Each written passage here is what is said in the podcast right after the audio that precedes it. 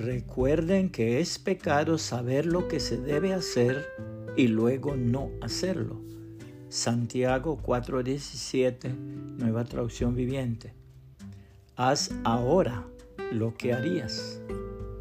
Un hermano con un excelente testimonio y una gran devoción al Señor Jesucristo escribió lo siguiente. Como uno que estuviese acongojado y turbado entre la esperanza y el temor y dudase muchas veces, una vez cierto hombre cargado de angustia se arrojó ante el altar y revolviendo su pensamiento dijo, Señor Jesucristo, oh si pudiese perseverar. Enseguida oyó la divina respuesta que le dijo, ¿y qué harías tú si eso supieses? Haz ahora lo que entonces harías y estarás bien seguro. Y en ese punto consolado y confortado se ofreció a la divina voluntad y cesó la congoja y turbación y no quiso más escudriñar curiosamente para saber lo que habría de suceder. En cambio, estudió con mucho cuidado la palabra de Dios para inquirir cuál fuese la voluntad de Dios agradable y perfecta para comenzar y perfeccionar toda buena obra.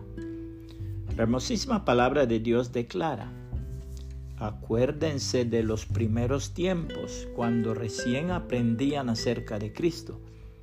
Recuerden cómo permanecieron fieles aunque tuvieron que soportar terrible sufrimiento.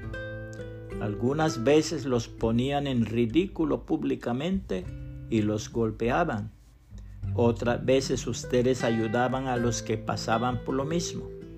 Sufrieron junto con los que fueron metidos en la cárcel y cuando a ustedes les quitaron todos sus bienes, lo aceptaron con alegría. Sabían que en el futuro les esperaban cosas mejores que durarán para siempre.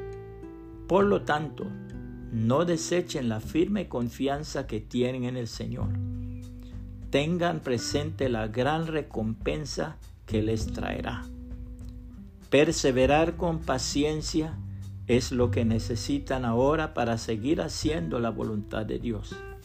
Entonces recibirán todo lo que Él ha prometido, pues dentro de muy poco tiempo aquel que viene vendrá sin demorarse, mas mis justos vivirán por la fe pero no me complaceré con nadie que se aleje. Pero nosotros no somos de los que se apartan de Dios hacia su propia destrucción. Somos los fieles y nuestras almas serán salvas.